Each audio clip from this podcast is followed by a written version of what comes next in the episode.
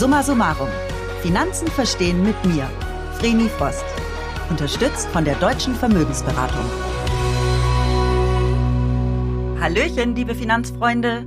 Herzlich willkommen zu einer neuen Folge von Summa summarum. Finanzen verstehen. Ich bin Vreni Frost und gemeinsam mit euch wage ich mich heute wieder einen Schritt weiter nach vorne in den Finanzdschungel. Heute geht's an die Börse. Wenn ich bisher Börse gehört habe, habe ich immer gedacht, ich verstehe nur Bahnhof, aber das, das wollen wir heute ändern. Was ist die Börse überhaupt? Was wird dort gehandelt? Wer kann da überhaupt handeln? Was muss ich als Einsteiger wissen? Ich schalte jetzt gleich rüber an die Frankfurter Börse und spreche mit Börsianer Oliver Roth. Wertpapierhändler, Fußballprofi, Fußballmanager, Torschützenkönig, DFB-Pokalsieger, Bankdirektor und Kapitalmarktstratege. Ja, wie das alles zusammenpasst, erzählt er uns am besten gleich selbst. Hallo Oliver. Hallo Vreni. Schön, äh, dass ich heute früh quasi mit dir an der Frankfurter Börse sein darf. Sag mal, wie wird man vom Fußballprofi zum Börsenexperte? Das finde ich einen ganz schön äh, beeindruckenden Weg.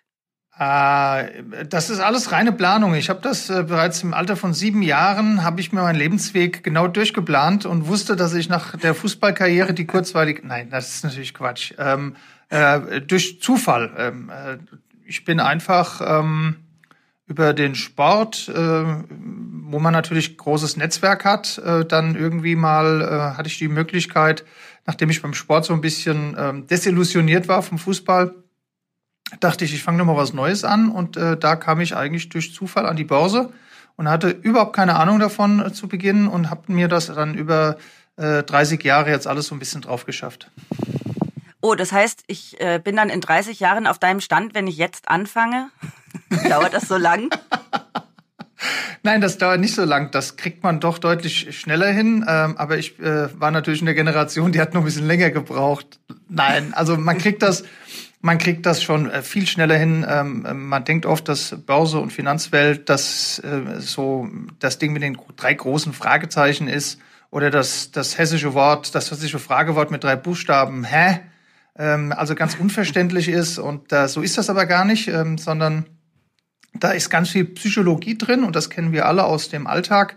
Und deswegen braucht man eben hier keinen äh, Hochschulabschluss an Oxford oder an, an der Stanford University, sondern äh, das kann man mit gesundem Menschenverstand und natürlich ein bisschen Interesse und ein bisschen Einlesen in das Thema, kann man schon seine eigenen Finanzen gut managen. Ja, das hoffe ich nämlich, weil ich bin ja kompletter Laie und äh, viele der Zuhörerinnen und Zuhörer wahrscheinlich auch. Und von dir erhoffen wir uns jetzt natürlich die, äh, die ersten Tools und äh, Tricks und äh, Tipps für die Börse. Aber bevor wir da einsteigen, interessiert mich noch, sag mal, gibt es Parallelen zwischen Fußball und Börse, die du dir zu Nutzen machen konntest? Oh, ich mag die Frage total gerne, weil äh, man glaubt es gar nicht, aber es ist in der Tat so, dass Börse und Fußball doch schon relativ viel miteinander gemein haben. Und zwar ist es auch die Art und Weise, wie die jeweiligen Geschäfte, das ist es ja auch beim Fußball mittlerweile auch, auch ähm, gehandhabt werden. Ähm, natürlich war gibt es Parallelen auch dahingehend, dass der Fußball früher ganz, ganz langsam war und so war das eben auch hier auf dem Frankfurter Parkett. Das war alles sehr gemächlich. Die Menschen haben äh, miteinander da gehandelt. Früher haben sie auch sich ab und zu mal einen Ball zugeschoben. Und wer so ein Fußballspiel vor 20 Jahren gesehen hat ähm, und sich mal anguckt, der hat das Gefühl, da ist Slow Motion, äh, obwohl die wirklich in Normalzeit Fußball spielen. Im Gegensatz zu heute ist es total dynamisch, total athletisch, total schnell. Genauso ist es auch an der Börse. Mittlerweile gibt es nicht zwei Handelsstunden, sondern zwölf Handelsstunden. Äh, eigentlich kann man Aktien rund um, den, rund um die Uhr handeln. Und ähm, Computer machen das natürlich innerhalb von Nanosekunden weltweit den Handel, also ganz, ganz schnell. Dazu kommt, dass die Art und Weise, wie man miteinander umgeht, sowohl als Sportler, nicht nur unbedingt als Fußballer, aber eben als Sportler, ist schon eine sehr direkte Art und Weise. Ich sage jetzt mal, wenn man nackt unter der Dusche nach dem, nach dem Sport steht, hat man natürlich einen anderen, einen anderen Zugriff, einen persönlichen Zugriff aufeinander. Und da geht man natürlich auch direkt miteinander um. Und genau das, obwohl wir nicht an der Börse zusammen, nach der Börse zusammen duschen, Wieso hat man auch einen sehr direkten. Das äh, ist wegen der Corona-Krise ist das jetzt abgesagt worden. Das war früher mal Usus, aber mittlerweile machen wir das nicht mehr.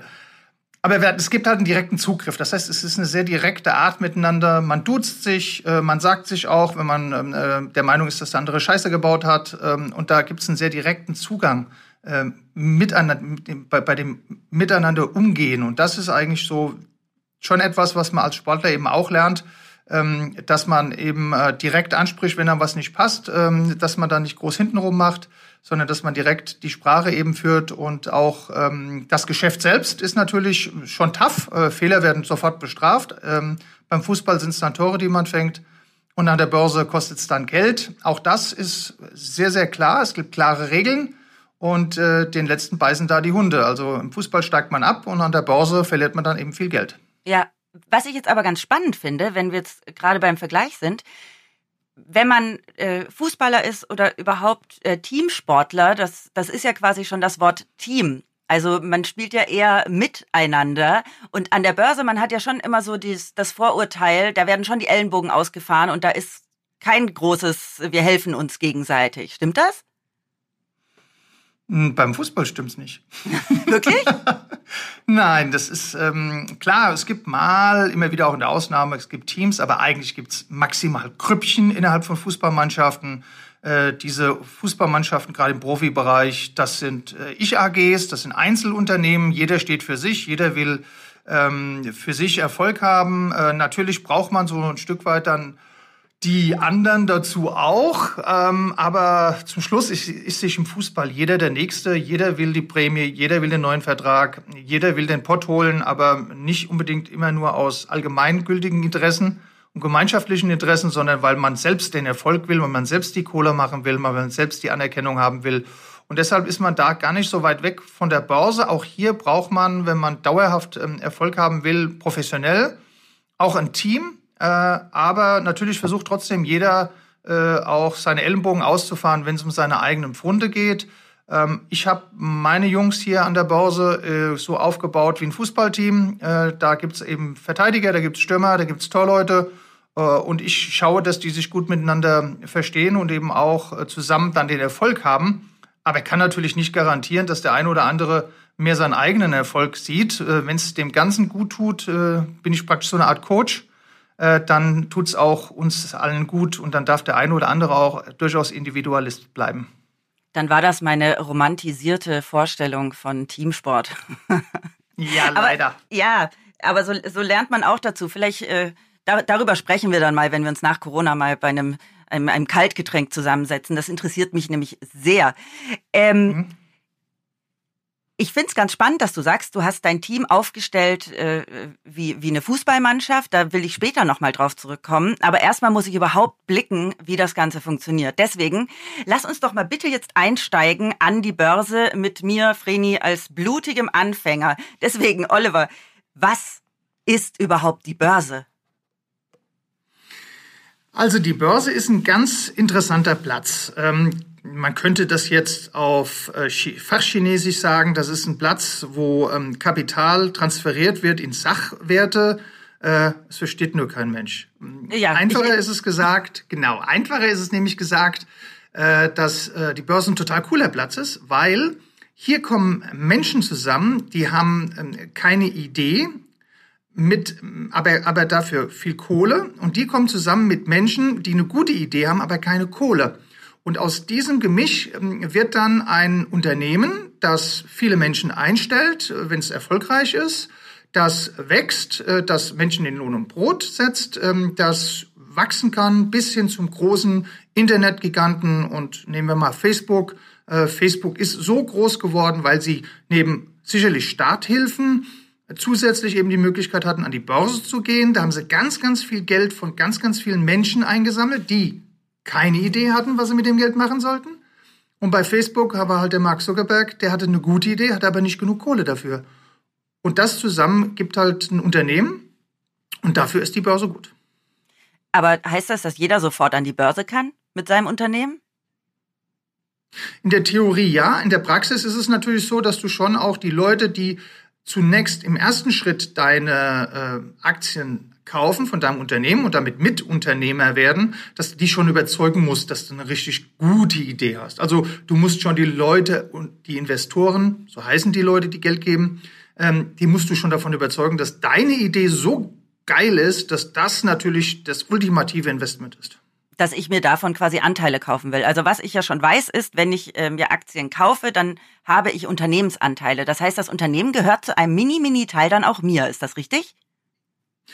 Genau, das ist richtig. Du bist praktisch so ein bisschen Unternehmer. Du kaufst zum Beispiel eine Apple-Aktie und dann bist du mit einer Aktie an dem Unternehmen Apple beteiligt. Und das hat Rechte und das hat Pflichten. Die Rechte, die sind ganz cool. Du kriegst eine Gewinnbeteiligung, wenn das Unternehmen einmal im Jahr ist das normalerweise, dann richtig Kohle verdient hat, dann belohnen die dich für dein Investment und dann kriegst du eine Belohnung dafür, dass du eben das Geld ein Jahr lang in das Unternehmen gesteckt hast und dafür kriegst du eine sogenannte Dividende. Und darüber hinaus, wenn das Unternehmen richtig gut läuft und viele, viele andere wollen nun auch das haben, was du schon längst hast, nämlich eine Apple-Aktie, dann gehen die ähm, Kurse nach oben an der Börse. Das heißt, das Unternehmen wird mehr wert und damit wird auch dein Anteil mehr wert und damit kannst du Profite machen. Das sind deine Rechte. Deine Pflichten sind allerdings unter anderem, dass du ein bisschen mitentscheiden kannst, im kleinen Rahmen mit einer Aktie, denn andere haben Millionen, nur so, um die Verhältnismäßigkeit darzulegen.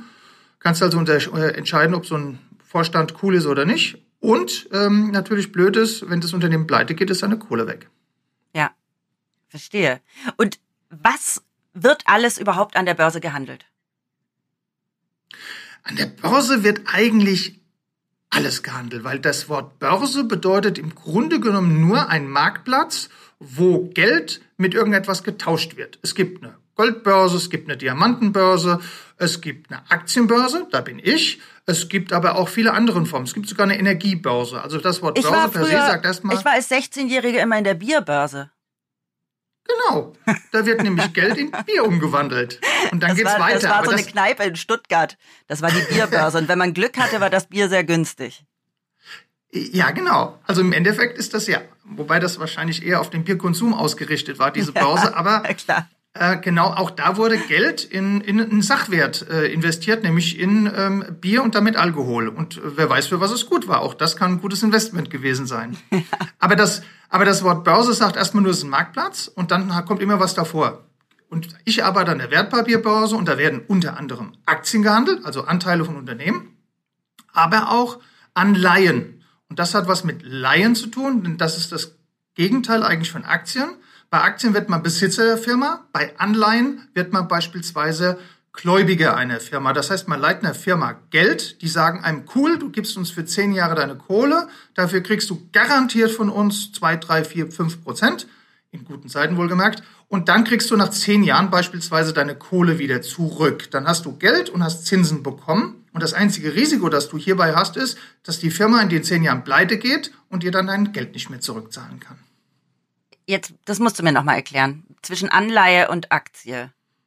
Ähm, Bei einer Aktie bist du Besitzer von der Firma und ja. kannst praktisch, bist praktisch ein Unternehmer in dieser Firma. Du teilst praktisch als Unternehmer dein Risiko mit vielen, vielen anderen, die auch Besitzer von dieser Firma werden. Also du kaufst eine Apple-Aktie, dann bist ja. du im, im Gegenwert von der Aktie, bist du Eigentümer der Firma. Und, und habe ein minimales Mitentscheidungsrecht bei gewissen äh, Angelegenheiten. Genau, du hast Mitentscheidungsrecht, du kriegst eine Dividende, wenn die Unternehmen Gewinne machen, zahlen die normalerweise gerne eine Belohnung für dich. Und wenn die Firma richtig gut läuft, wird sie eben an der Börse vom Preis her immer höher gehandelt und du kannst irgendwann mal vielleicht die Aktie besser verkaufen, als sie jetzt ist. Ja. Das Risiko ist, die Firma geht pleite, dann ist deine Kohle weg. Ja. Bei Anleihen ist es so, dass du nicht Besitzer von irgendetwas wirst, beispielsweise von einer Firma oder von einem Staat, denn man kann auch seinem Staat Geld leihen, sondern hier geht es darum, dass du dem das Geld verleihst. Du bist praktisch jemand, der Geld verleiht, ein Geldverleiher. Und du kriegst eine Garantie, dass du nach zehn Jahren das Geld vielleicht zurückbekommst und zu einer festen Verzinsung jedes Jahr genau, auch ja. das belohnt bekommst. Ja. Wenn allerdings der derjenige, dem du das Geld geliehen hast, ob das jetzt ein Unternehmen ist oder der Staat, pleite ist, auch dann ist deine Kohle weg. Das ist wiederum das Risiko. Kann denn jeder an der Börse handeln? Also kann ich mich jetzt auch an die Frankfurter Börse stellen oder mal, äh, ich mache ein Praktikum bei dir? Also grundsätzlich ja, weil du siehst ja, ich bin ja auch hier.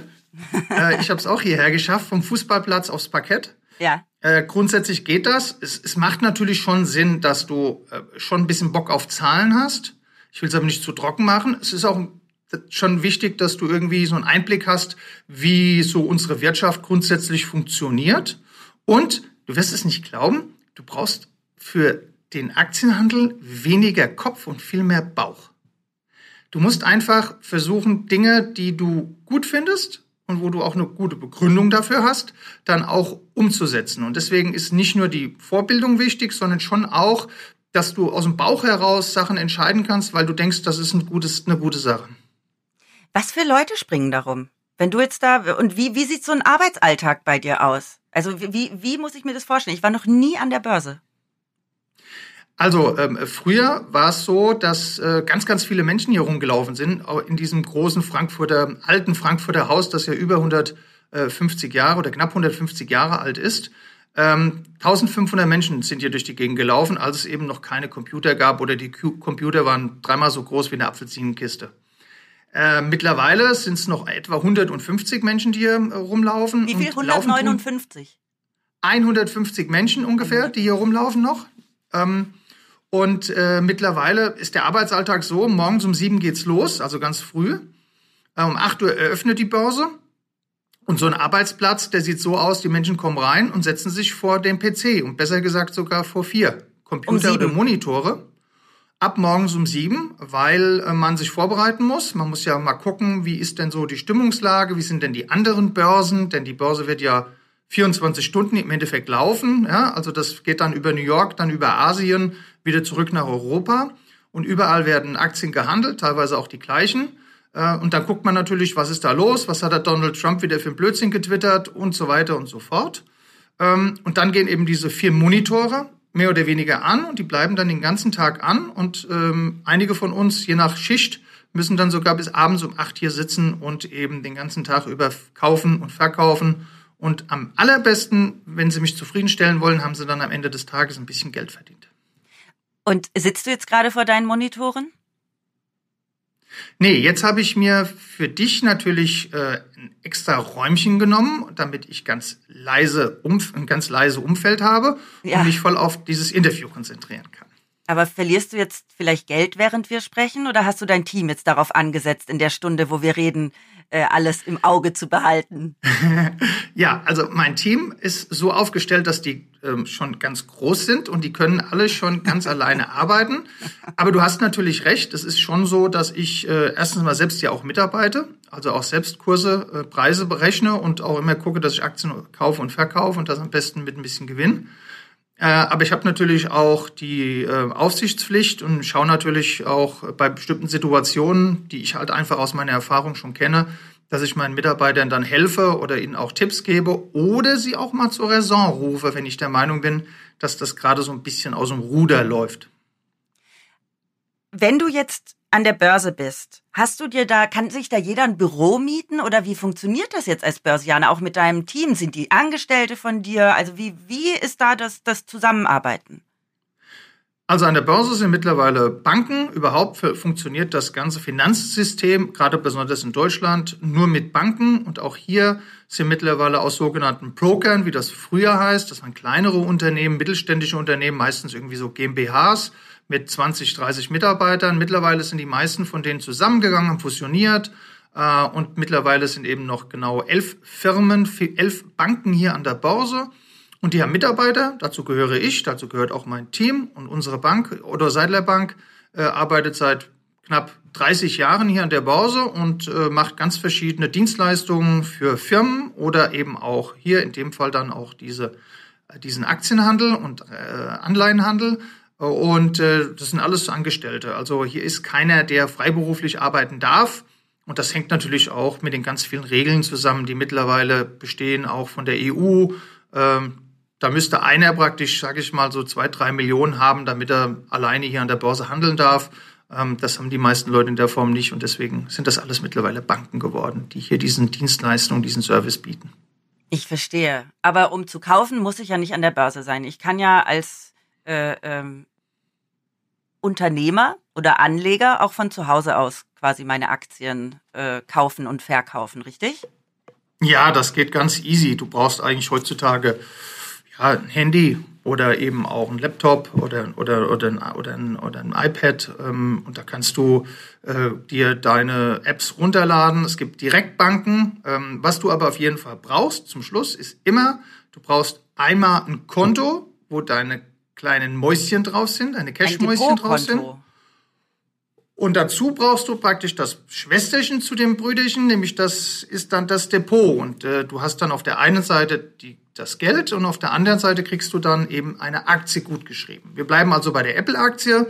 Lassen wir mal die Apple-Aktie 200 Euro kosten. Dann hast du ein Cash-Konto, ganz normales äh, Girokonto, da sind dann 200 Euro drauf. Und wenn du jetzt über deine App bei deiner Direktbank, da gibt es ganz verschiedene, ähm, du jetzt eine Apple-Aktie kaufst, dann kostet die 200 Euro plus ein bisschen Gebühren, sagen wir mal einfach mal 205 Euro, die kriegst du abgezogen von deinem Konto. Mhm. Und auf dem Schwesterchen von diesem Girokonto kriegst du dann eben diese Aktie gut geschrieben. Also das ist einfach zur Verrechnung von einer Aktie, brauchst du ein Depot und, äh, und ein Cashkonto, ein Girokonto und das ist eigentlich relativ unproblematisch und es gibt jede Menge Direktbanken, wo du über Apps ob das jetzt Sparkassen sind oder die DIBA oder Comdirect oder wie sie auch alle heißen mögen, kannst du ganz easy ähm, äh, über dein Handy eben Aktien kaufen und verkaufen. Jetzt steigen wir quasi schon ein. Äh, jetzt löcher ich dich mal mit Begrifflichkeiten. Welche Grundbegriffe muss ich denn kennen, wenn ich äh, an, an die Börse will als Laie? Also natürlich solltest du schon wissen, ob du eine Aktie oder eine Anleihe kaufst. Äh, ja. Von daher solltest du dich schon damit auseinandergesetzt haben. Kaufen, verkaufen, glaube ich, versteht jeder. Ja. Kurse, Kurse sind nur das Fachjargon für Preise. Das ist nichts anderes als Preise. Und das Thema Handel, da sollte man sich schon auch ein bisschen mit auseinandergesetzt haben. Was bedeutet das denn? Wenn du fragst Begrifflichkeiten, ich finde, Begrifflichkeiten stehen an dieser Stelle gerade zu Beginn nicht so im Vordergrund. Es ist nicht so, dass jetzt irgendjemand kommt und dich irgendwas abfragt, bevor du irgendeine Aktie kaufen darfst. Ich glaube, es ist eigentlich wichtiger, dass du das Prinzip äh, der Börse verstehst. Weil wir ja vorhin diese, dieses Thema hatten, was ist denn eigentlich die Börse? Und da hatte ich dir gesagt, da kommen Leute ähm, äh, mit viel Geld, aber mit keiner Idee zusammen, mit vielen Leuten, die äh, viel Geld haben, aber eben keine Idee. Und das ist dieser erste Schritt, das ist dieser Urknall der Börse. Ja? ja. Da entstehen so Unternehmen wie Facebook. Aber, und jetzt kommen wir zum zweiten Schritt. Der zweite Schritt ist, die Leute, die beispielsweise diese Facebook-Aktie gekauft haben, an diesem ersten Tag, als die an, an, in, in New York war das, äh, gehandelt wurden, die kaufen ja nur etwas, wenn sie es irgendwann mal wieder verkaufen können. Mhm.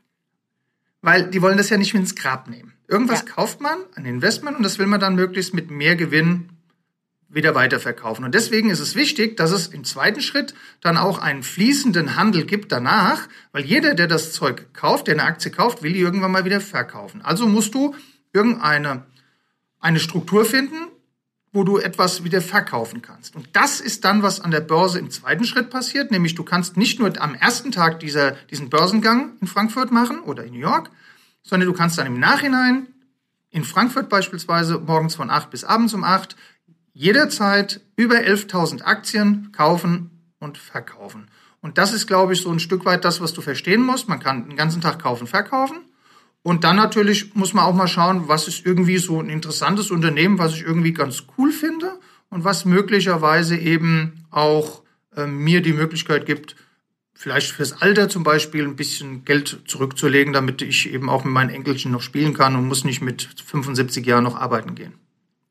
Ich habe gehört, dass man an der Börse vor allem Geduld braucht, weil äh, man auch so Börsencrashs aussitzen sollte. Hast du dazu auch noch eine, äh, einen Tipp für mich? ja, du kannst ähm, natürlich so, also es gibt an der Börse natürlich so Phasen, die ist eigentlich so eine tolle Phase, wenn es immer nur hochgeht. Das hatten wir ungefähr bis so vor einem vor drei Monaten. ähm, da komme ich auch gleich noch man, drauf. Das nennt man Boom, ja, Börsenboom. Ja. Das heißt also, wenn es dann dauernd hochgeht und ganz, ganz lange hochgeht und dann aber ist ganz normal, ist ein normaler Ablauf, dass irgendwann das Vertrauen vieler Anleger so ein bisschen schwindet, aus welchen Gründen auch immer. Das ist eine Wissenschaft für sich, nennt man dann einen Crash.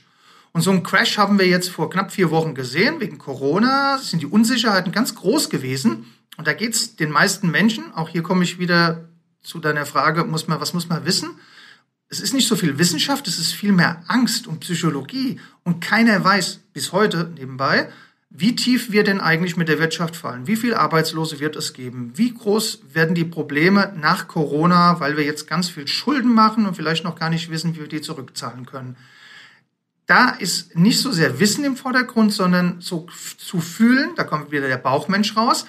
Was passiert denn da gerade? Und gerade in solchen Phasen, wo die meisten Menschen panisch werden, kann man, wenn man mit gesundem Menschenverstand an ein Thema herangeht, sagen, das Unternehmen A, B oder C, das ist so cool, da kann doch eigentlich nichts passieren. Die werden doch irgendwie in einem Jahr, wenn die immer noch da sein, und dann könnte ich die doch jetzt, wo alle ganz panisch verkaufen, einfach mal sagen, wenn ich Geld übrig habe, da könnte ich doch zum richtigen Zeitpunkt einsteigen. Also ein Crash ist eigentlich eine super, super, super, super tolle Möglichkeit, günstig in den Aktienmarkt einzusteigen. Und deswegen ist es allerdings immer nur alle paar Jahre, muss man an der Stelle sagen. Allerdings äh, immer eine sehr, sehr gute Möglichkeit, auch günstig, wenn man so will, als super Preisangebot und Schnäppchenpreise in den Aktienmarkt einzusteigen. Das heißt, ich habe gerade quasi ungewollt den perfekten Zeitpunkt abgepasst, um mich mit diesem Thema auseinanderzusetzen. Ja, genau so ist das. Was ich noch nicht so ganz verstehe, ist der Börsencrash. Also wenn wir jetzt sagen, ein Kurssturz, dann reden wir was ich ganz toll finde, das habe ich jetzt kapiert, dass Kurse, man denkt ja immer, oh Gott, Kurs, äh, das, man kennt diese Graphen, die nach zackig nach oben und nach unten fallen. Und ähm, für mich ist es total einfach, dass du jetzt gesagt hast, das sind einfach nur Preise. Weil mit Preisen kann ich, kann ich was anfangen. Wie passiert es denn jetzt, dass wir einen Preissturz kriegen? Liegt das daran, dass so viele Menschen ihre Anteile verkaufen aus Panik? Oder wie, wie kommt das? Ja, wir haben natürlich, das heißt ja auch Finanzsystem. Das ist natürlich ein System und System ist immer so ein bisschen was was kompliziert ist, weil ganz, ganz viele Menschen, Firmen miteinander kommunizieren und dabei eben auch äh, ganz viele Einf Einflüssen unterlegen sind. Natürlich ist, gilt das, was wir für uns vorhin als Absicht äh, festgelegt haben, was man nämlich als Aktionär haben will, nämlich ich will möglichst viel Dividende vom Unternehmen haben ich will möglichst viel Geld verdienen und ich möchte am besten auch, dass der Kurs andauernd steigt, damit ich eben einen Mehrwert da aus diesem Investment habe, weil deswegen mache ich es ja. Ich mache das ja nicht wegen den schönen Augen von irgendeiner Moderatorin, sondern ich mache das ja, weil ich ja Geld damit verdienen will. Und äh, in dem Zusammenhang wollen natürlich auch Unternehmen Geld damit verdienen. Und auch viele Firmen, die professionell mit Aktien handeln und vielleicht sogar, da kommen wir wahrscheinlich noch drauf, Fonds, die Geld für Aktionäre anlegen, die sich nicht so gut damit auskennen, auch die müssen Geld verdienen. Und wenn jetzt die große Angst kommt, fuck, was kommt da denn auf uns zu? Was passiert denn da? Mhm. Hatten wir sowas schon mal? Dann kommt auch die Angst, was sage ich denn meinen vielen Aktionären? Was sage ich denn meinen vielen Anlegern? Was sage ich denn meiner Frau, wenn ich abends nach Hause komme und keinen Job mehr habe? Und diese ganzen menschlichen Emotionen, die kommen dann in so einer Situation in den Markt hinein und daraus entsteht, deswegen habe ich es auch gesagt, Panik und dann verkaufen die. Und im Endeffekt ist, ist es bei Preisen so, wenn ganz viele Leute verkaufen wollen und ganz wenig kaufen wollen, dann fallen die Preise. Das ist aber überall so zu sehen. Um die Kurzform zu sagen, wenn ich morgens um äh, 8 Uhr äh, auf, in eine Markthalle gehe, wo es auch Obst gibt und will da ein Kilo Bananen kaufen, sagt der Händler mir, was er dafür haben will. Da wird nicht viel gefeilscht. Wenn ich aber abends um 18 Uhr da vorbeilaufe. Und alle Bananen jede, sind noch da, ja, genau. Richtig. Dann werden auf einmal die Sonderangebote rausgehalten, ja. weil der Typ will natürlich nicht mit den schlechten Bananen äh, in die Nacht hineinlaufen und am nächsten Tag sind sie faul. Und das ist ähm, einfach ein System, das es auch an der Börse gibt. Es gibt äh, Gründe, warum Preise steigen, warum sie fallen.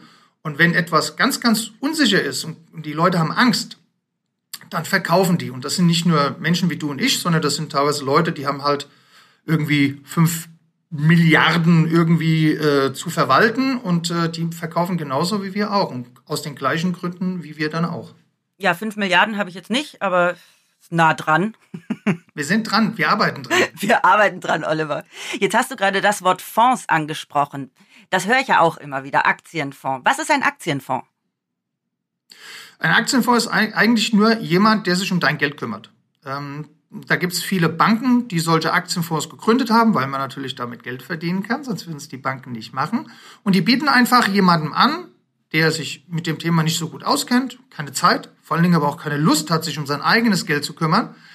Äh, die bieten dem an, dass er zum Beispiel in Form von einem Sparplan jeden Monat eine bestimmte Summe dem Fonds gibt und der Fonds investiert es praktisch dann stellvertretend für ihn. Also ich sage zum Beispiel mal, ich habe jeden Monat 100 Euro übrig und dann gehe ich zu meiner Sparkasse und sage, ich hätte gern einen Fondssparplan. Was haben wir da? Und dann werden sie, wird man beraten von der Bank und die sagen dann, ja, sie kaufen zum Beispiel nur deutsche Aktien oder sie kaufen nur amerikanische Aktien oder sie kaufen nur äh, internationale Aktien.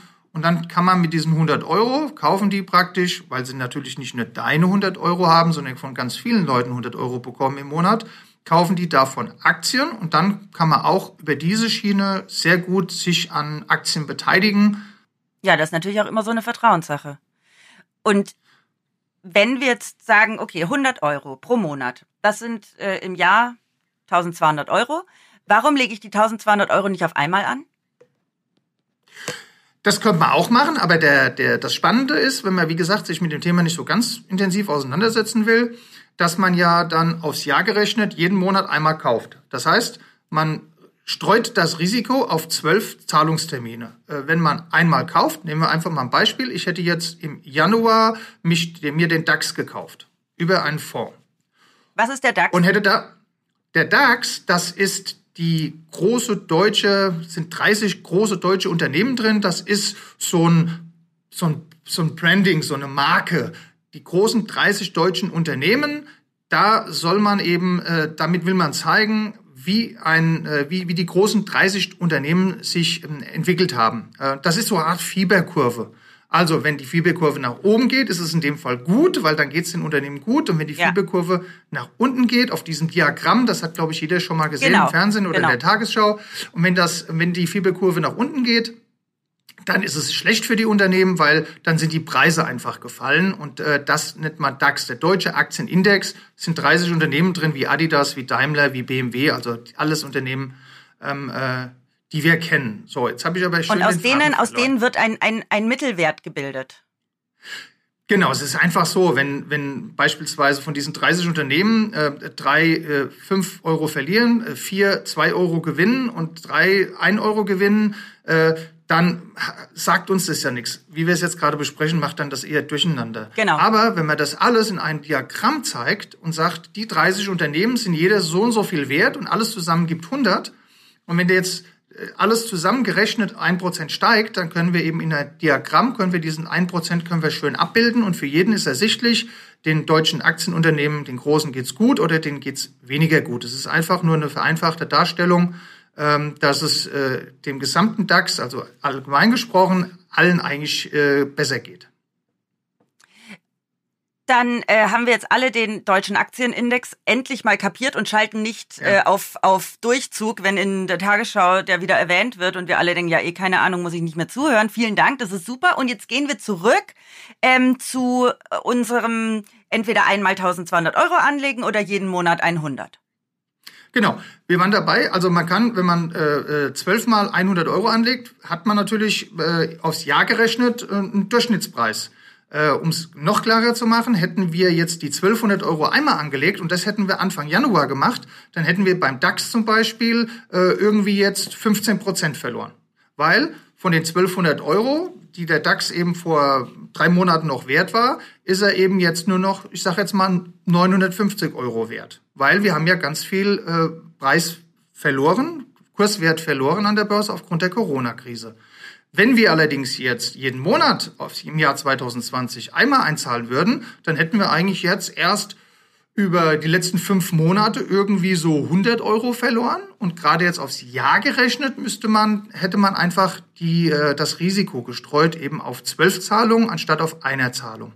Kann gut sein, es kann schlecht sein, aber unter dem Strich ist man, wenn man zwölfmal zwölfmal eben kauft, zwölfmal mit 100 Euro investiert, weiß man auf jeden Fall, äh, dass man irgendwo im Mittel von diesem Jahr liegt und damit einhergehend ähm, einfach sein Risiko beim Kaufen gestreut hat. Ja, das klingt für mich auch sehr logisch und äh, risikominimierend.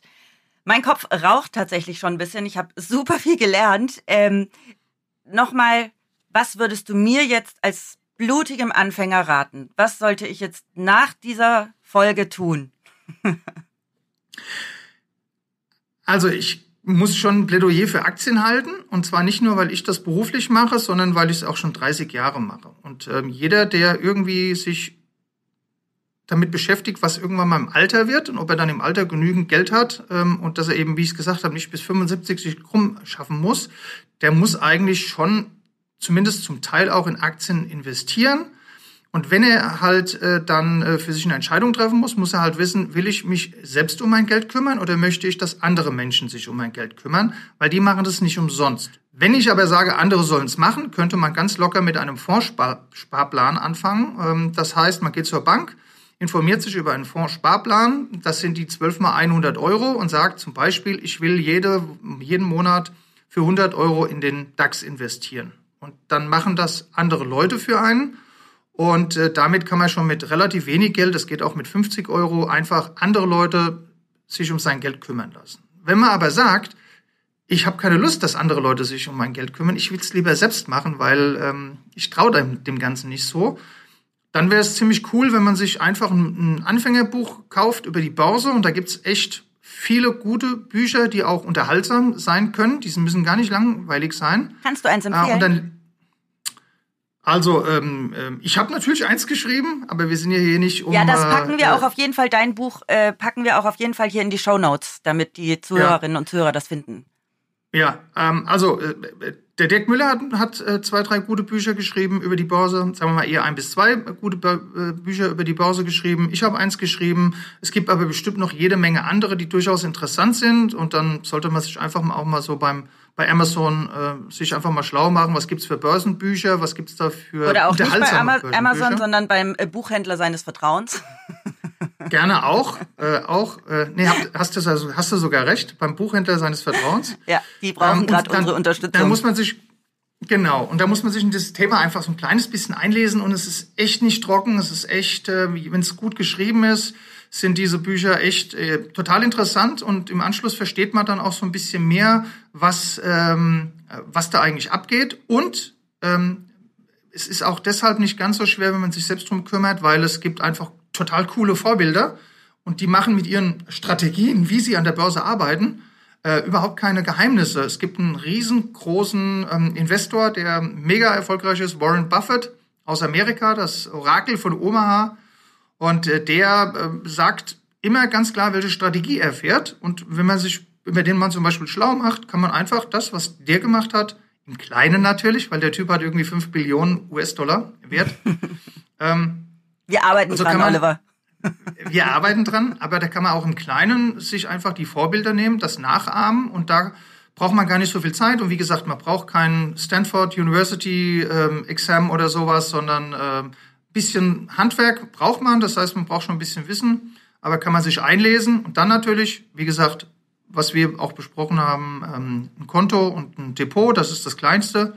Und dann gebe ich einfach den Tipp, irgendwie mal anfangen mit ein paar Euro, muss nicht so viel sein, einfach mal, dass man auch so ein Gefühl für, für das kriegt, was man da machen möchte. Und dann arbeitet man sich rein. Und wer weiß, der eine oder andere hat vielleicht so einen Erfolg, dass er dann das nur noch beruflich macht, ähm, so wie ich. So wie du, genau.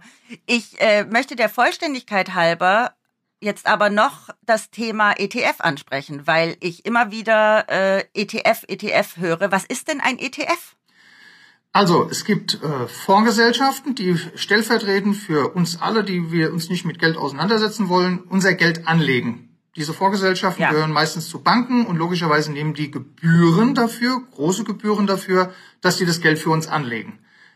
Jetzt gibt es aber noch, und das finde ich auch ein ziemlich smarter Weg, äh, sogenannte ETFs. Das sind auch Fonds, aber die werden an der Börse unter anderem gehandelt und die sind viel, viel billiger und viel, viel günstiger. Also man kann zum Beispiel, oh. wenn man sagt, die deutschen äh, großen deutschen Industriewerte, DAX-Werte sind ziemlich cool, dann kann man sich an der Börse einen Fonds kaufen, einen sogenannten ETF auf DAX und mit diesem kann man dann relativ günstig auch in den DAX investieren und kann es jeden Tag wieder verkaufen ähm, was eben, wie gesagt, bei den Fonds im Verhältnis äh, normalerweise eben schwieriger ist und es ist auf jeden Fall teurer. Also ETFs sind eine Möglichkeit, günstig in den Aktienmarkt einzusteigen. Muss man allerdings an der Stelle auch sagen, da muss man sich auch ein bisschen mit dem Thema auseinandersetzen. Das macht man dann halt selbst. Es ist also praktisch Teil einer Aktienstrategie, dass du selbst dein Geld in die Hand nimmst. Und dann kannst du, wenn du ähm, eben äh, selbst investieren willst, durchaus auch ETFs kaufen. Der Vorteil davon, von diesen ETFs, ist außerdem, dass man sein Risiko relativ gut streuen kann. Ähnlich wie bei diesen 1200 Euro und äh, Fondssparplan kann man hier eben äh, relativ einfach äh, auf ganz verschiedene Aktien investieren, ohne es im Einzelnen machen zu müssen. Und was ist dann der Vorteil vom Fonds, wenn ich einen Fondsmanager habe? Da kannst du dich auf die faule Haut legen und der, und der Fondsmanager macht alles für dich. Äh, allerdings lässt er sich's bezahlen und wenn es nach unten geht, in einem Crash, ruft er dich nicht an und sagt dir, es geht jetzt runter, bitte verkaufen. Ach, und äh, der ETF sagt mir das? Nein, bei dem ETF musst du dich selbst drum kümmern. Und du wirst schon sehr gut, wenn du dich mit dem Thema auseinandersetzt, schon relativ schnell erkennen, wenn der ETF jeden Tag ein Geld verliert, dass da etwas krumm ist. Es geht einfach darum, aktiv macht man ein Investment, sein, kümmert sich selbst um sein Geld, wenn man sich in Aktien für Aktien interessiert. Und so ein ETF, das ist so ein, ähm, das ist so eine Zusammenfassung von Aktien. Also so ein ETF, da kann man zum Beispiel sagen, ähm, es gibt ein ETF auf DAX-Werte, da kann man alle 30 DAX-Werte kaufen. Mit einem Mal in diesem ETF. Da braucht man nicht alle 30 Aktien einzeln kaufen. Das machen die dann, beziehungsweise du dann für dich selbst. Aber du musst dich halt selbst drum kümmern. Und das ist der Vorteil beim ETF ist günstiger als Fonds.